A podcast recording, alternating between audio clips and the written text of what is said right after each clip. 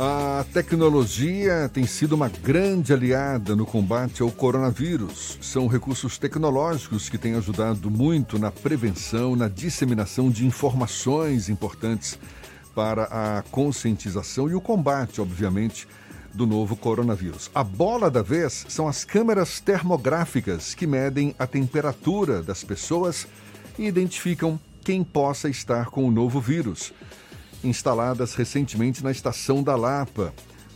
A gente sabe que não é só na estação da Lapa, nas estações do metrô também, mas agora, recentemente, tem praticamente uma semana na estação da Lapa.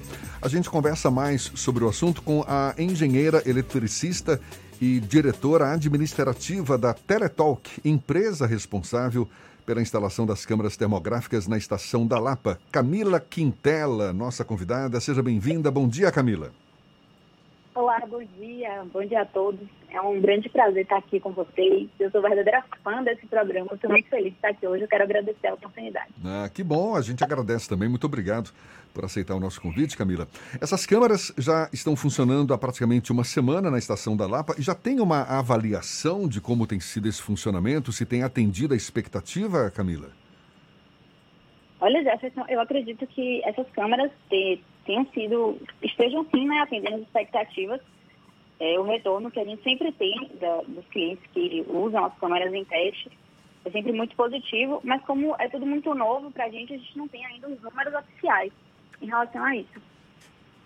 É novo para vocês, inclusive, essa experiência, porque a gente sabe, é uma tecnologia que já existia, mas em Salvador praticamente veio agora com a pandemia, não é? Exato, exato. Essas câmeras elas chegaram, é, acho que no meados do final de maio aqui em Salvador e desde então a gente tem feito é, testes em, diversas empresas para analisar se é, elas atendem à necessidade do momento em determinadas localidades.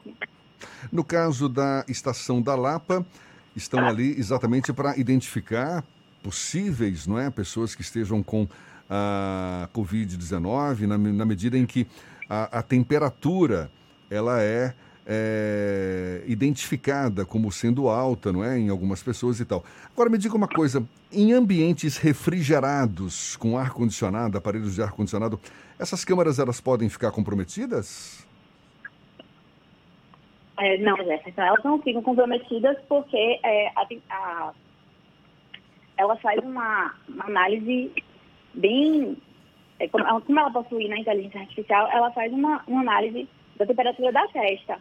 Então, ela consegue, claro que se tiver um ambiente muito frio, é, a, a, a cuidade não vai ser tão boa, mas como ela, a câmera tem uma precisão muito alta, é, não afeta, né? Então, ela vai continuar funcionando adequadamente.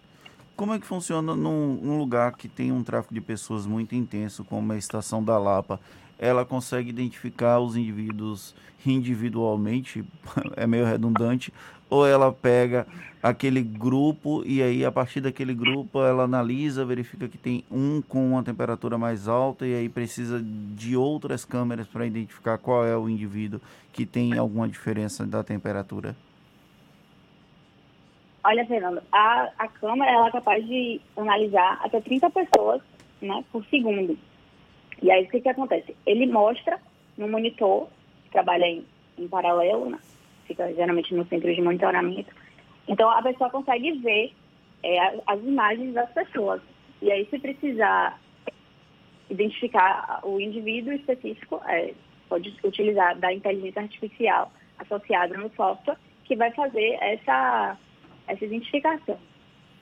É possível, por exemplo, que alguém com uma temperatura mais alta se influencie para que uma outra pessoa seja abordada ou não é a, a, precisão é tão grande que isso não, não deve acontecer, não é esperado que aconteça? É, não é esperado que isso aconteça. Agora, essas câmaras se tornaram um novo filão de negócios, não é, Camila?